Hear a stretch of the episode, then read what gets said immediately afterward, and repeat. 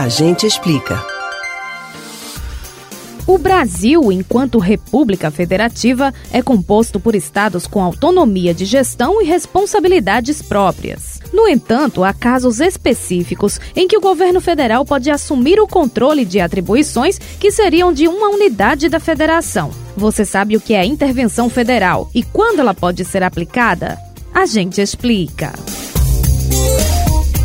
A intervenção federal é prevista pela Constituição de 1988. Esse é o nome que se dá quando a presidência da República assume temporariamente competências do governo de um determinado estado ou do Distrito Federal. O artigo 34 da lei descreve sete situações em que a medida pode ser adotada. A primeira delas é para manter a integridade nacional, ou seja, evitar que algum território do país se declare independente. A segunda é quando for necessário repelir uma invasão estrangeira ou de uma unidade da federação em outra. A terceira é para assegurar ou retomar a ordem pública quando ela estiver gravemente comprometida. Essa ameaça à ordem pública pode estar relacionada à integridade de pessoas, de instituições públicas ou privadas, de bens materiais e de outros fatores envolvidos no funcionamento normal da sociedade. Outro objetivo de uma intervenção federal pode ser garantir o livre exercício de qualquer dos poderes nas unidades da federação,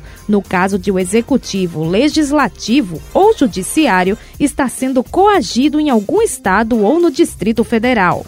A intervenção também é cabível para reorganizar as finanças da unidade da federação em duas circunstâncias se a unidade suspender o pagamento de dívida fundada com a União por mais de dois anos consecutivos, ou se o Estado deixar de entregar aos municípios receitas tributárias fixadas na Constituição dentro dos prazos estabelecidos em lei. Um exemplo dessas receitas é o percentual do IPVA que a gestão estadual deve repassar aos municípios, como já mencionamos em outro A Gente Explica.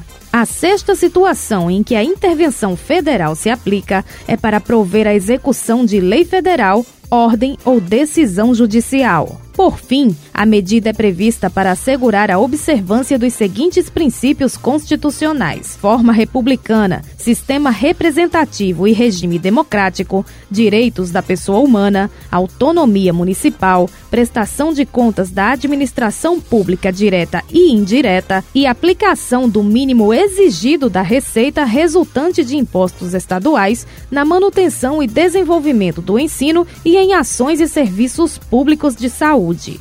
Ainda de acordo com a Constituição, o decreto de intervenção feito pelo presidente da República deve ser submetido ao Congresso Nacional, que tem até 24 horas para analisar a medida. Quando a intervenção é decretada apenas para uma área específica da gestão estadual, o governador do estado ou do Distrito Federal permanece à frente do restante da administração pública da região, a não ser que haja outro tipo de impedimento.